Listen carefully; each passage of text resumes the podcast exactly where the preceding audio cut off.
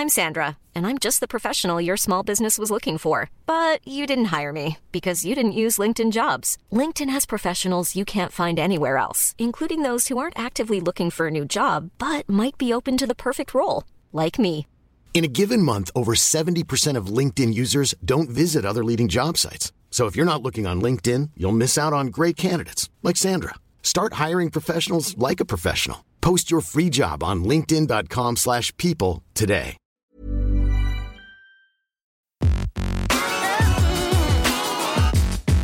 Salut t'es Le podcast de Frandroid. Des news, des débats, de la tech.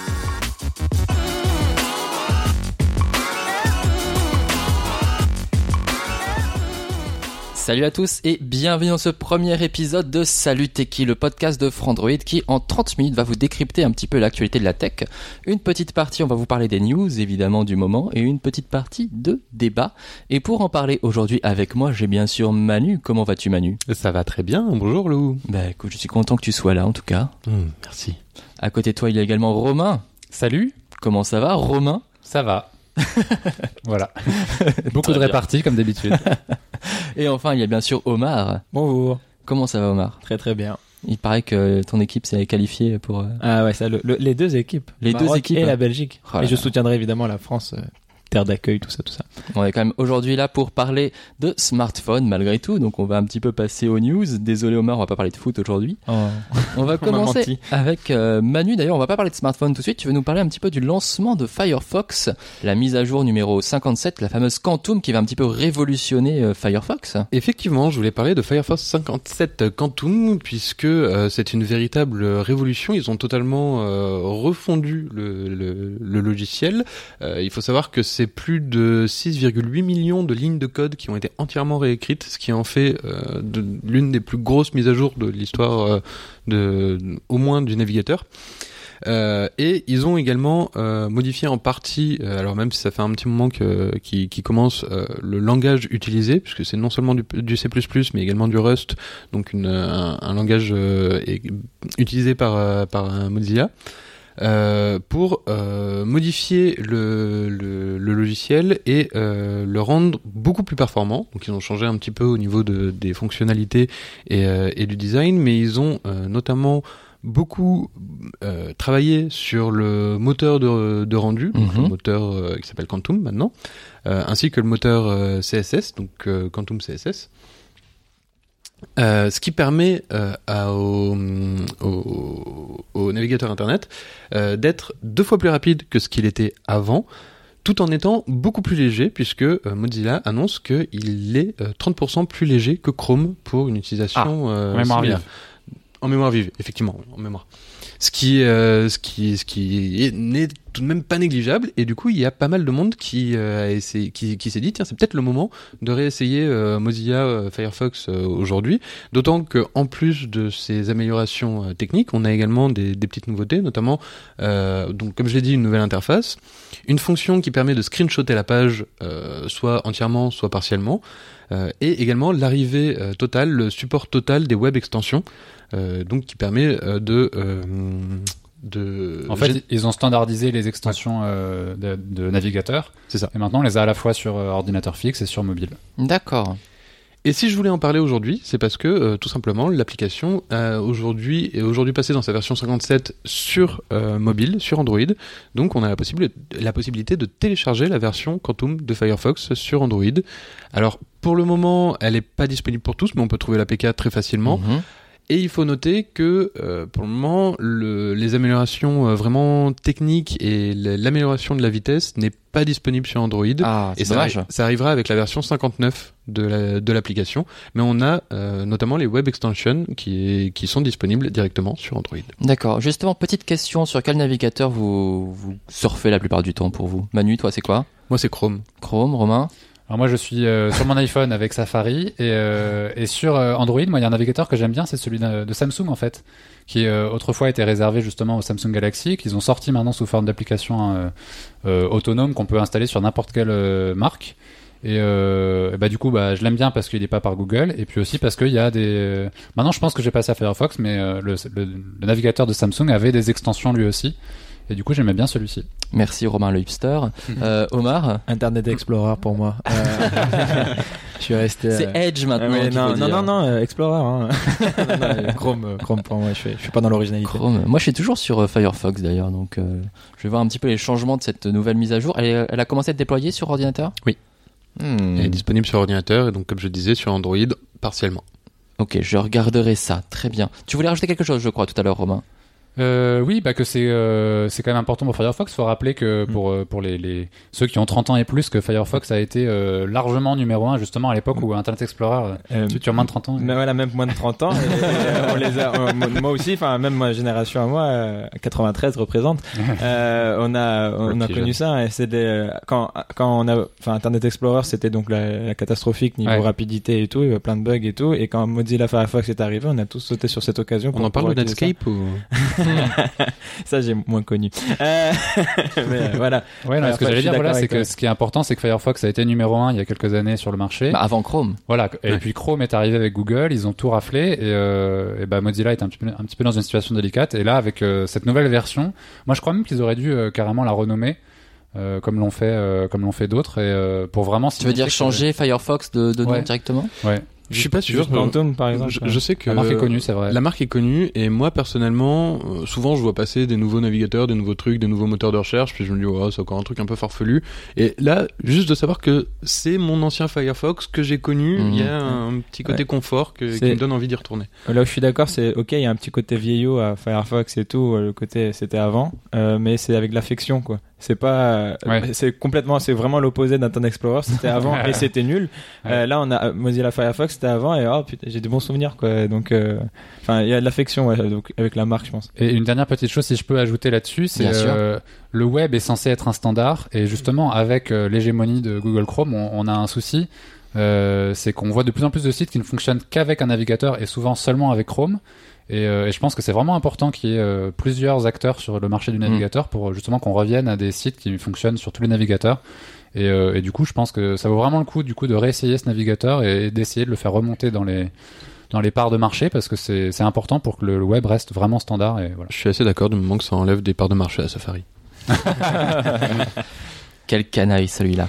Euh, Romain, justement, tu parlais, alors là je, je ne comprends rien du tout, mais tu vas m'expliquer. Samsung est free en itinérance. Qu'est-ce que c'est que cette histoire, le- ce scandale, cette affaire? Ouais, ça fait euh, ouais, c'est une, une polémique en tout cas qui a éclaté euh, au moment de en fait où l'Arcep, qui est donc notre autorité de régulation des télécoms en France, euh, qui a publié, je crois en juin 2017, une son nouvel observatoire de la qualité de service des opérateurs de téléphonie mobile. Voilà.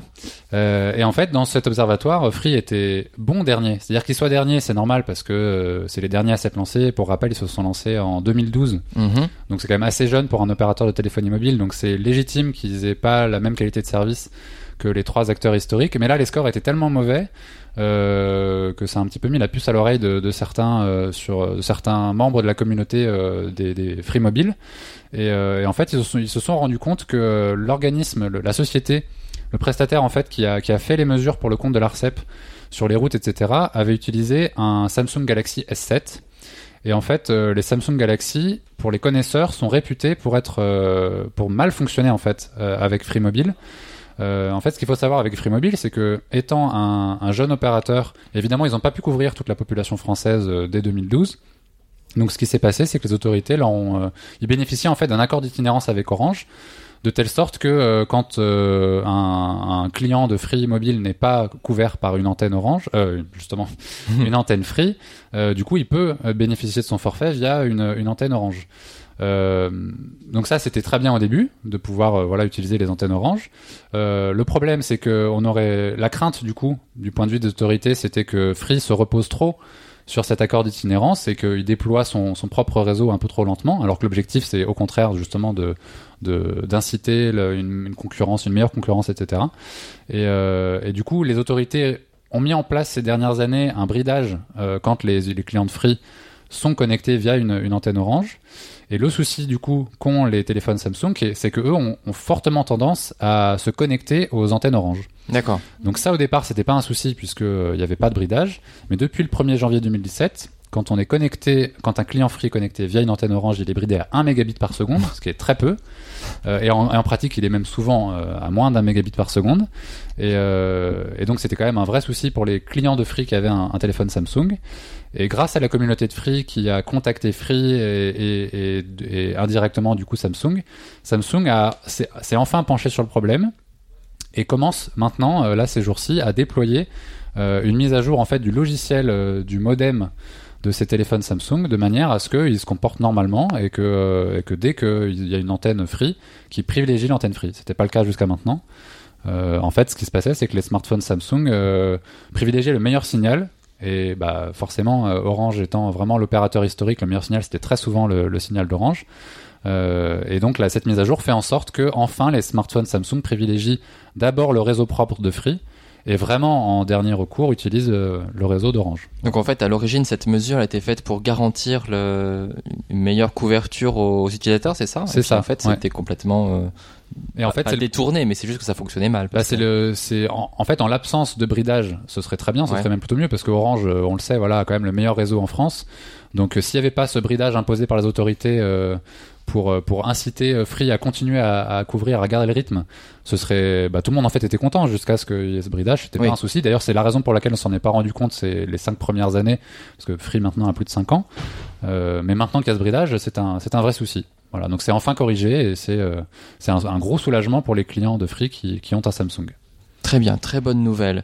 Euh, Omar, donc toi, tu veux dénoncer, c'est ça? C'est on en a marre du bashing, on en a marre du pixel bashing. C'est pas vraiment ça, c'est plus rappeler qu'il y a du pixel bashing et c'est plutôt pour dire si vous aimez pas euh, Google, en fait, ces derniers temps était plutôt béni pour vous, pour vous moquer de, de, de la firme de, de Mountain View. Euh, voilà. Romain, par exemple, je pense peut-être assez content. Donc, juste Quel agent double ce Romain? Pe- petite piqûre de rappel peut-être inutile pour les gens autour de cette table, c'est que Google a sorti la deuxième génération de ses smartphones Pixel il y a quelques mois, quelques semaines, quelques ça fait un mois, heures, quelques près. jours, Ah à peu quelques près, années. voilà. Quelle date sommes-nous Et euh, donc les Pixel 2 et Pixel 2 XL. Et donc ce dernier, c'est censé être euh, le smartphone Android, le- la quintessence du smartphone Android vu par Google. Donc normalement voilà, c'est euh, c'est quelque chose quoi. C'est le, le digne concurrent de, de l'iPhone 10. Le top du top. Voilà, c'est le top du top. Sauf que Sauf que, sauf que, sauf que beaucoup de choses euh, sur ces dernières semaines, en fait, le Pixel 2 XL, il y a eu beaucoup de soucis Hmm. qui ont été euh, des soucis en pagaille, qui ont été euh, en, en cascade, je voulais dire, qui ont été Ça marche euh, aussi, ouais, ça marche, qui a été signalé par les par les utilisateurs. Donc, euh, il suffit juste d'aller faire un tour sur le Pixel User Community. Pour les moins anglophones, c'est donc le- le- les forums de Google dédiés à, euh, aux communautés d'utilisateurs Pixel. Et euh, franchement, il suffit juste de scroller un petit peu sur sur la page et on voit plein plein de plein de plein de plein de problèmes.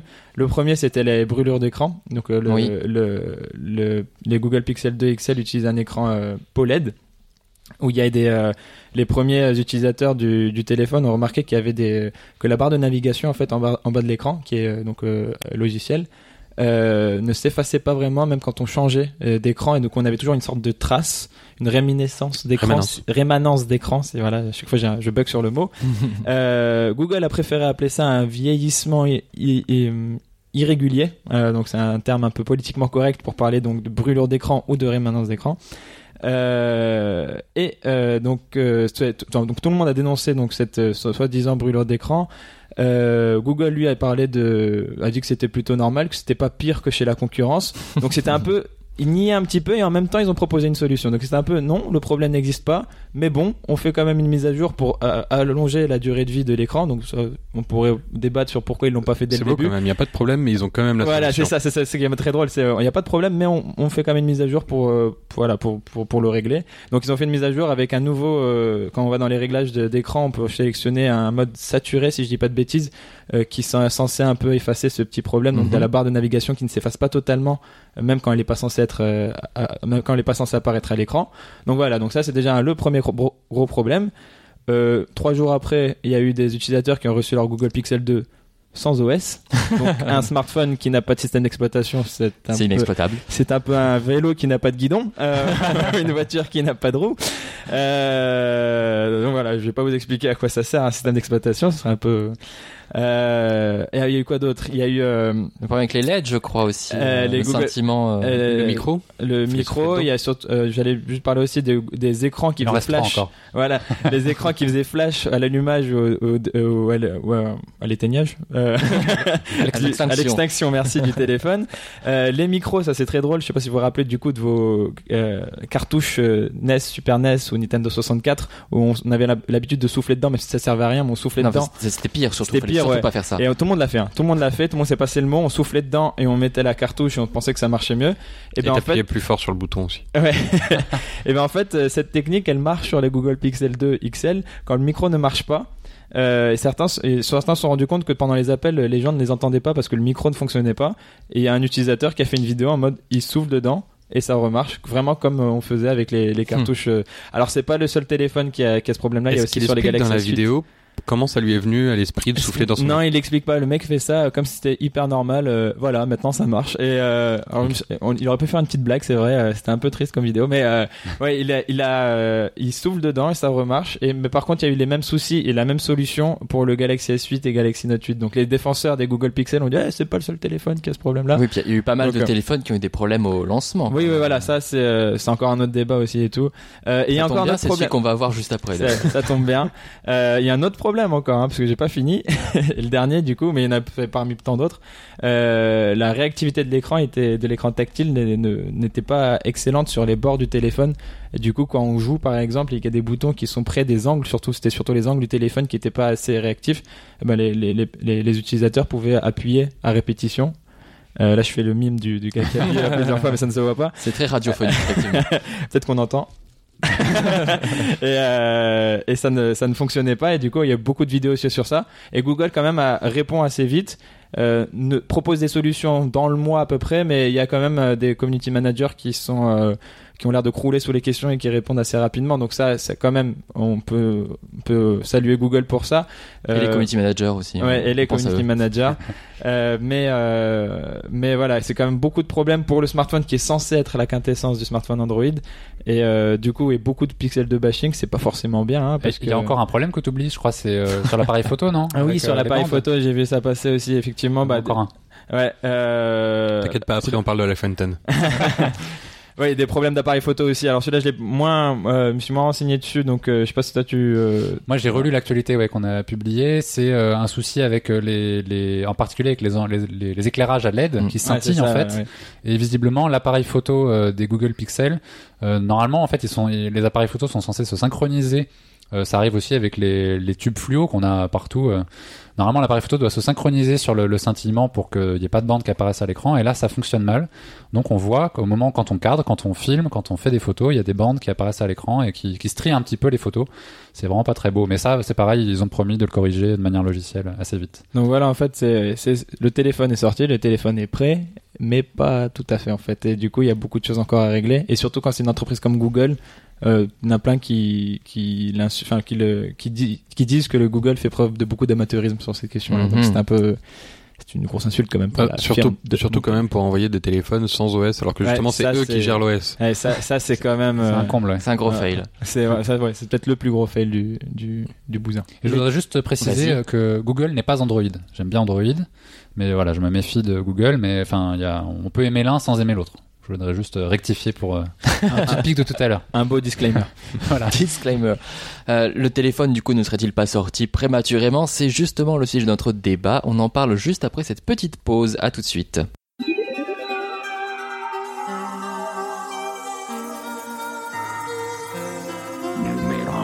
Tech, science, écologie, politique, pop culture, business, une fois par mois, le club internet de Numérama se réunit pour évoquer les sujets qui font l'actualité.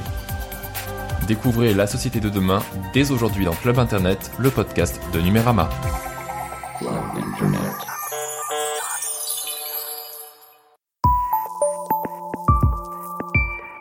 De retour dans Salut Techie, le podcast de Frandroid et on passe tout de suite au débat. Je suis toujours en compagnie de Manu, Romain et Omar. Alors justement, à la fin des news, Omar nous a parlé donc tous les petits problèmes qu'il y avait dans le Google Pixel 2 et Pixel 2 XL. Euh, donc un téléphone qui serait sorti un petit peu prématurément si l'on en croit, mais c'est pas le seul qui a souffert de rater au lancement. Cette année, c'était un petit peu le festival de ce côté-là. Avec toutes les versions que les constructeurs nous offrent euh, chaque année, est-ce que finalement il n'y a pas trop de téléphones qui sortent, enfin trop de versions? Et euh, est-ce qu'ils sortent pas un petit peu trop tôt aussi parfois? Qui veut prendre la parole? Manu, je sens que tu es inspiré. Alors euh, moi je suis surtout inspiré par l'annonce du OnePlus 5T qui vient juste d'être euh, d'être faite puisqu'en fait le, le problème euh, a deux facettes. Mhm. Euh, D'une part les téléphones qui sortent euh, trop tôt par rapport à au, au fait qu'ils ne soient pas terminés. Euh, comme on- Omar a pu le, le, le préciser euh, sur le Pixel 2, euh, mais également les téléphones qui sortent avec une fréquence qui est beaucoup trop forte. Mhm. Euh, et donc euh, hier OnePlus, euh, enfin hier, euh, OnePlus vient de présenter le, le OnePlus 5T et euh, beaucoup ont reproché à la firme de euh, sortir un téléphone à peine 5 mois après le OnePlus 5 et donc d'utiliser finalement le OnePlus 5 comme brouillon du OnePlus 5T comme il l'avait fait l'année dernière avec le OnePlus 3 et le OnePlus 3T puisque le OnePlus 3 était sorti un petit peu enfin on avait l'impression qu'il était là pour occuper le marché Mhm. en attendant que le Snapdragon 821 soit, soit disponible, euh, 821 Oui, 821. 821, ouais, pour le 3T. Huit- que, euh, en attendant que le 821 soit, soit disponible pour pouvoir euh, sortir le, le OnePlus 3T, mais que voilà, le OnePlus 3 était là juste euh, histoire d'avoir un téléphone euh, viable par rapport à la concurrence à ce moment-là. Et là, pour le OnePlus 5, OnePlus 5T, on a l'impression que c'était un petit peu la même chose et que OnePlus était pas prêt à sortir un téléphone borderless en juin dernier, que euh, il leur manquait euh, encore euh, quelques petits mois et que du coup ils ont, ils ont sorti un téléphone euh, donc le OnePlus 5 qui avec euh, toutes les qualités qu'on lui connaît Que tu as d'ailleurs adoré à que j'ai que j'ai d'ailleurs- euh, adoré et qui d'ailleurs a eu- également eu des problèmes puisqu'on en a beaucoup parlé à sa sortie euh, avec des écrans à l'envers euh, ce- L'effet élastique.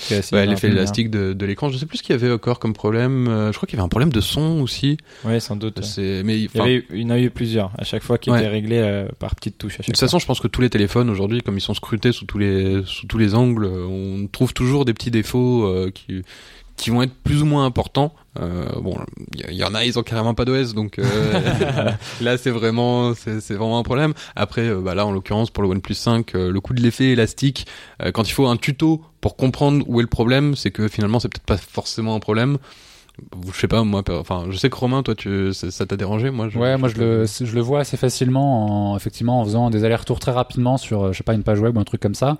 Euh, c'est vrai qu'après moi aussi le OnePlus 5 je l'ai utilisé au quotidien et, euh, et alors euh, même si je le vois, ça me gêne pas en pratique. Enfin, quand voilà, quand je défile une page, je, je, je vais à, au sous-titre, à l'intertitre que j'ai envie d'aller lire et je fais pas tellement attention à l'effet qu'il y a sur l'écran. C'est pas gênant effectivement du tout au quotidien et, et en réalité euh, c'est le OnePlus 5. Je sais pas trop pourquoi, c'est par lui que qu'on a découvert ce phénomène. Mais, euh, mais juste après l'avoir découvert sur le OnePlus 5, j'ai essayé d'autres écrans. Et notamment euh, mon iPad mini que j'ai chez moi euh, a le même souci.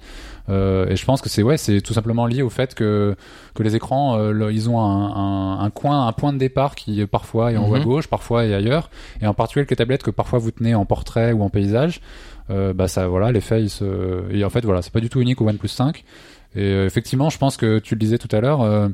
Les téléphones maintenant sont vachement scrutés, on leur laisse rien passer. Euh, alors que finalement c'est pas un problème très grave et là c'est sorti parce que je pense que c'est assez nouveau de d'être à ce point c'est très très concurrentiel euh, et du coup on cherche vraiment la petite bête sur le sur les appareils mais c'est quelque chose qui finalement est pas très, grave quoi Et du coup, on en revient au, sujet du, débat où OnePlus, en fait, effectivement, donc on disait, sort le OnePlus 5 et six mois après le OnePlus 5T.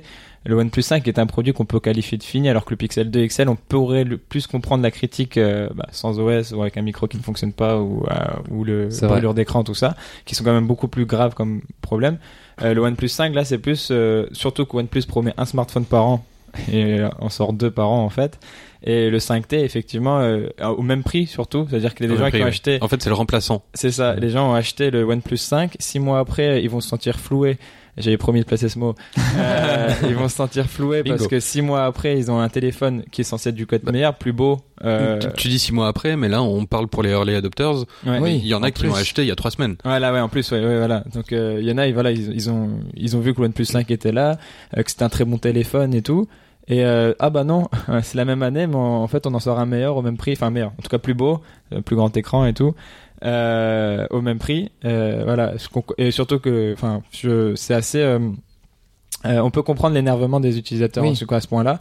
Et euh, mais voilà, ce OnePlus c'est quand même une, une un cas assez particulier. Il y a d'autres smartphones qui n'auraient en fait pas dû sortir. Enfin, on pense. euh, Tu disais que cette année c'était une, euh, le festival des smartphones qui était sorti un peu trop tôt. Mhm. Euh, le meilleur représentant de ça, c'est quand même encore le Galaxy Note 7 euh, l'année dernière, euh, qui n'avait pas eu assez de vérification Oui. de sécurité, et voilà, qui a dû être retiré du marché parce qu'il explosait. Mais on va pas rappeler toute la toute l'actualité l'année dernière autour du Note 7. Mais oui, c'est cette tendance ultra concurrentielle où il faut occuper le marché et on, présente un smartphone, on le sort un peu trop vite dans la foulée et euh, et on se retrouve avec un produit qui peut-être va être remplacé six mois après par euh, quelques petites touches et tout. Enfin il y a, un agacement qui peut se refaire ressentir, je pense, aujourd'hui dans le marché du smartphone. Mais tu en parlais justement, donc effectivement, ça peut être un risque pour la confiance des, utilisateurs, parce qu'on, il y a aussi plein de gens aussi qui me demandent tout le temps sur les réseaux sociaux de Frandroid justement quel est euh, le meilleur téléphone, et puis deux semaines après ils disent non, bah finalement je vais attendre parce qu'il y a une sortie euh, bientôt et tout, donc ils passent leur temps à attendre le meilleur téléphone qui forcément va forcément arriver euh, d'ici les semaines. Tu trouves toujours meilleur forcément au bout d'un moment. Mais est-ce que c'est pas aussi justement à cause de cette demande des utilisateurs qui veulent toujours des produits de plus en plus performants, non-stop, dans une espèce de, de course effrénée à la puissance? Ils ont été habitués à ça en fait. C'est euh... On les a Il- conditionnés. Et à ça, je crois qu'il y a Euh, une part de conditionnement, je pense. ouais. Je pense qu'il y a aussi euh, une époque où euh, le marché était divisé en deux périodes. Il y avait Samsung qui lançait son Galaxy S en début d'année, Mhm. Apple qui sortait son, son iPhone en fin d'année, et les autres qui se partageaient plus ou moins le reste en essayant de pas taper euh, en même temps, histoire d'être sûr de pas euh, se retrouver face à face avec euh, Samsung ou Apple.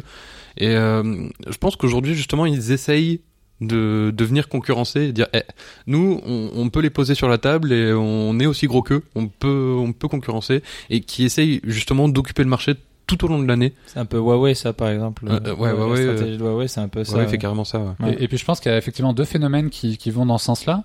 C'est d'abord qu'il y a des, de nouveaux acteurs qui sont arrivés, comme OnePlus, Mm. qui maintenant est vraiment un- une marque euh, hyper phare. euh, par, enfin, on peut, on peut conseiller aussi bien un OnePlus qu'un Samsung ou que d'autres très grandes Et qui a marques. une communauté très active hein, et très, euh, Ouais, tout à fait. très fédérée. Et il y a aussi un, un autre phénomène, c'est que justement ces grandes marques euh, en ont un petit peu marre de, de lancer leur smartphone dans le cadre de salons euh, et d'être mélangées, euh, enfin de pas ressortir du lot.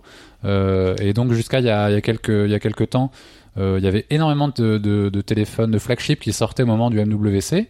Donc euh, bah, c'était une période où on savait, enfin quand on était consommateur et qu'on voulait s'acheter un nouveau téléphone, on savait qu'on pouvait attendre le MWC et là qu'on aurait plein de nouveautés parmi lesquelles choisir et qu'on serait tranquille euh, pendant plusieurs mois, qu'il n'y aurait pas de gros lancements euh, après.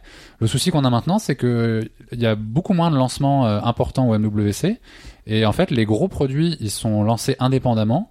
Euh, ils sont lancés du coup tout au long de l'année parce que chaque euh, marque et chaque euh, euh, gamme de série de téléphones euh, a son voilà son, son cycle Ouais, mais après, ça, du coup, une marque pourrait lancer un smartphone, euh, parce que là, vraiment, OnePlus, le OnePlus 5T rentre vraiment dans la même gamme que le OnePlus 5 quelques mois plus tard, même s'il se calque pas sur des salons. Et euh, bah voilà, ils auraient pu sortir un téléphone par an, bah finalement, comme le fait Apple. Euh, ils sont totalement euh, hors circuit, eux, ils se calquent pas sur les salons, ils ont leur événement qu'ils placent quand ils veulent. Mais voilà, ils présentent un téléphone, enfin là en l'occurrence trois, mais euh, c'est, c'est, j'allais dire trois fois le même, non, mais voilà, ils ont, ils ont leur gamme complète qui arrive en septembre, septembre-octobre, et euh, voilà, ils présentent leur dedans, truc. euh, et c'est alors que, que voilà OnePlus aurait pu euh, finalement regrouper le 5 le 5T et dire bah voilà vous préférez un lecteur euh, un lecteur euh, capteur d'empreinte à l'avant euh, vous avez le, le OnePlus 5 vous préférez un écran borderless vous avez le OnePlus 5T on sort les deux en même temps vous avez le choix voilà vous faites vous faites vous faites votre truc. Et alors que là ceux qui ont acheté le 5 ils se disent un peu bah voilà le 5T il est meilleur. C'est pas forcément le- la vérité en plus hein il est différent mais il est pas forcément meilleur. Et du coup, les gens se sentent lésés, euh, floués. Apparemment, c'est le mot qu'il faut caler aujourd'hui. Euh, alors que, bah, en même temps, c'est aussi une évolution et il faut pas non plus. Enfin, si on attend toujours la, la nouveauté, enfin, il faut pas être attentiste et il faut prendre un téléphone quand on en a besoin et quand on en a envie, euh, en fonction de ce qu'il y a sur le sur le marché. Aujourd'hui, en fait, on se retrouve dans un dans un paradigme où, bah, les téléphones sortent trop tôt, du coup on n'ose pas les acheter des one parce que on Mm. sait jamais. Des fois qu'il y a un problème, des fois qu'il explose. On euh, avait même fait un on- article dessus sur Frandroid euh, qui déconseille d'acheter des. Enfin, pourquoi il ne faut Ouais, pas acheter au voilà, premier exactement. jour. Donc on, on se retrouve à se dire bon bah on va attendre deux trois semaines puis au bout de deux trois semaines on commence à voir les prix baisser donc bon on va attendre encore un petit mois comme ça il sera un prix plus raisonnable c'est cool puis au bout d'un moment on se dit ah ouais mais attends dans deux mois il y a le nouveau qui sort Et- et du coup c'est- je pense C'est un a- cycle sans fin. je pense qu'il y a ça C'est aussi ouais. c'est que vu que les cycles se sont réduits ben on n'a plus le temps d'attendre que les prix baissent et euh, on a tout de suite envie d'avoir le suivant Il y a un cycle effréné, comme si on était pris au piège en fait de, de, bah, de cette attente. En fait, Mm. C'est un cycle effréné. Et je sais pas si euh, on pourra en sortir un jour. Ça fait hyper fataliste ce que je suis en train de dire, mais c'est un peu. euh, mais en gros, euh, ouais, euh, avant, comme tu disais, il y avait donc la grosse sortie début d'année où au MWC avec tout plein de constructeurs qui sortaient en même temps. On savait qu'il y avait une, plein de grosses annonces et on faisait son choix là-dedans. Et là aujourd'hui, on est dans un dans des cycles trop rapprochés, trop courts. Et euh, je pense que quelque part, ça peut nuire à l'utilisateur, enfin, au, consommateur en tout cas, à, à- à- sur le long terme, parce que soit on attend super longtemps, et soit on achète jour 1 et on est déçu. Et donc, enfin, c'est un peu, euh, ouais, on est un, un peu pris entre deux, deux rythmes, on sait pas. euh, l'utilisateur est perdu en fait. Ouais, l'utilisateur est perdu.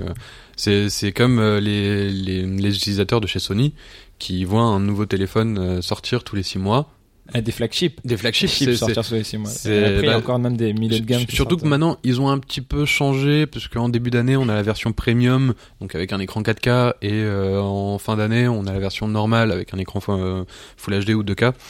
Euh, donc c'est c'est- ça, ça change un petit peu là. On, ils commencent à séparer un petit peu leur gamme, mais au début, on avait le le, bah, le, le, le Z, le Z1, le Z2, le Z3. ils- c'était les mêmes. Mm. C'est- à 6 mois d'écart, on avait juste euh, bon, euh, un processeur un petit peu plus euh, un peu plus rapide, un giga de mémoire en plus par-ci, euh, 3 millions de pixels en plus par-là. Enfin mais voilà, c'était juste une toute petite amélioration et du coup quand on venait juste d'acheter le téléphone, c'était super frustrant.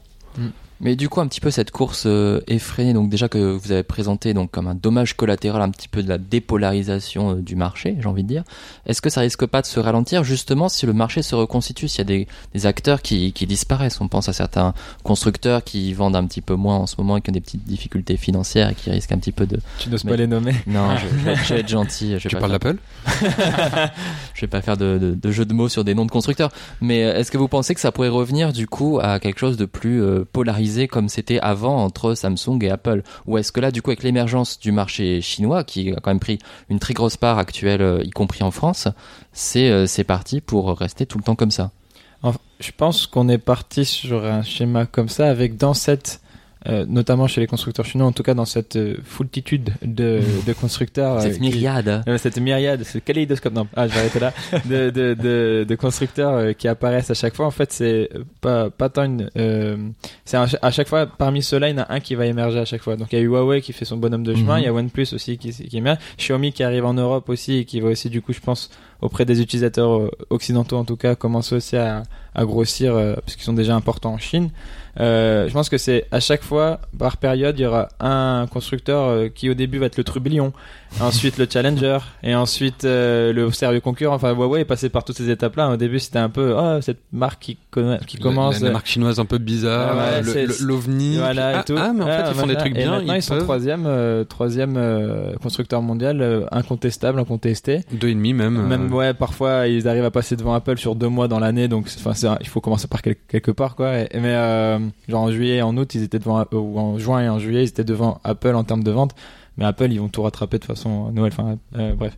Euh, Non, voilà. mais vu que l'année dernière, ils avaient pas réussi justement en- sur cette période à dépasser Apple, bah pourquoi pas l'année prochaine se dire que au lieu de deux mois, ils vont passer devant trois mois et ainsi de suite. Euh, Ils, ont un chemin à faire. Et derrière, euh, bah, OnePlus aussi euh, a de plus en plus de, no- notoriété. Pardon, moi j'ai des amis à côté de, euh, à côté de moi, autour de, enfin dans mon entourage.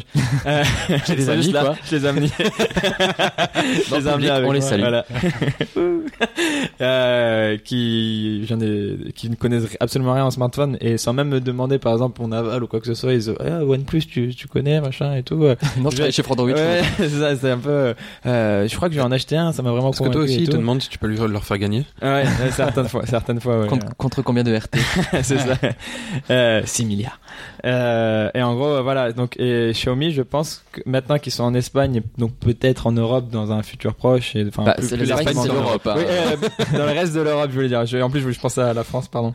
Euh, plus largement en Europe, en tout cas, euh, vont aussi gagner peut-être en notoriété. Tout, surtout qu'ils ont, ils, ont eu un démarrage de, folie en Espagne. euh, Ils sont en tête des ventes sur Amazon. Enfin, ils ont 5 produits en top 10 sur Amazon. Donc déjà, ça prouve qu'il y avait une attente. Donc, la bipolarisation, non. À mon avis, elle disparaît, quoi. Ouais, je suis d'accord. À mon avis, on va pas revenir à très peu de fabricants, mais quelque part, c'est pas plus mal qu'il y en ait beaucoup. Mm. Euh, Après, la question qu'on peut se poser, c'est euh, qu'est-ce qu'on qu'est-ce qu'on conseille aux consommateurs, quoi? C'est euh, D'attendre c'est un de... petit peu difficile.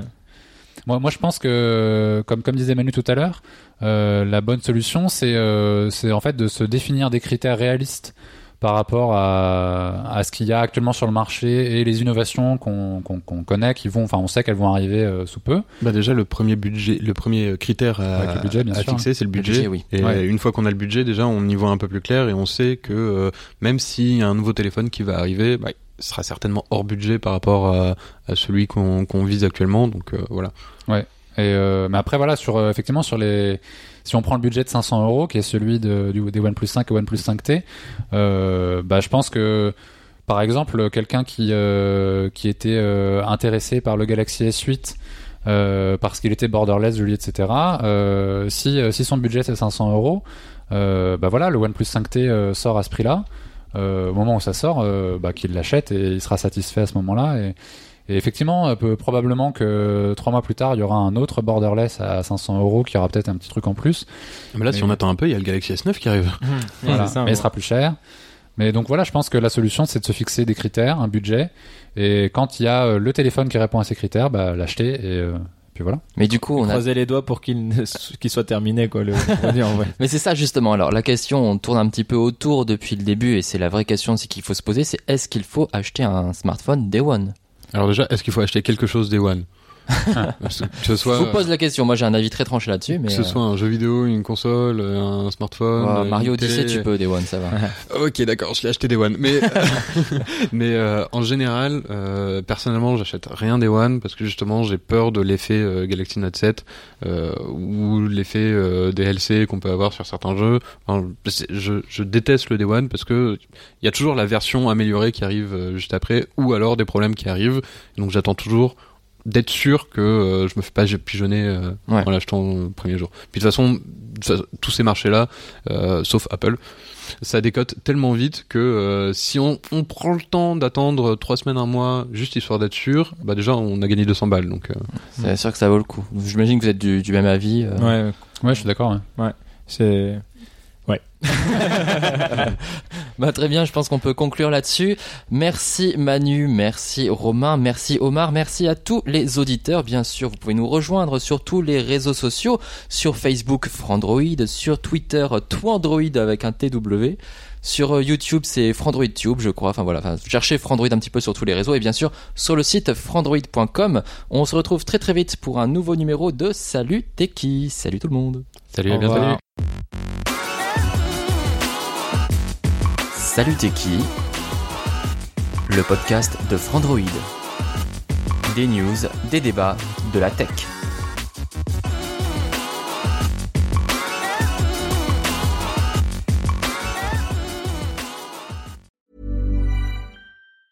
Normally, being a little extra can be a bit much, but when it comes to healthcare, it pays to be extra.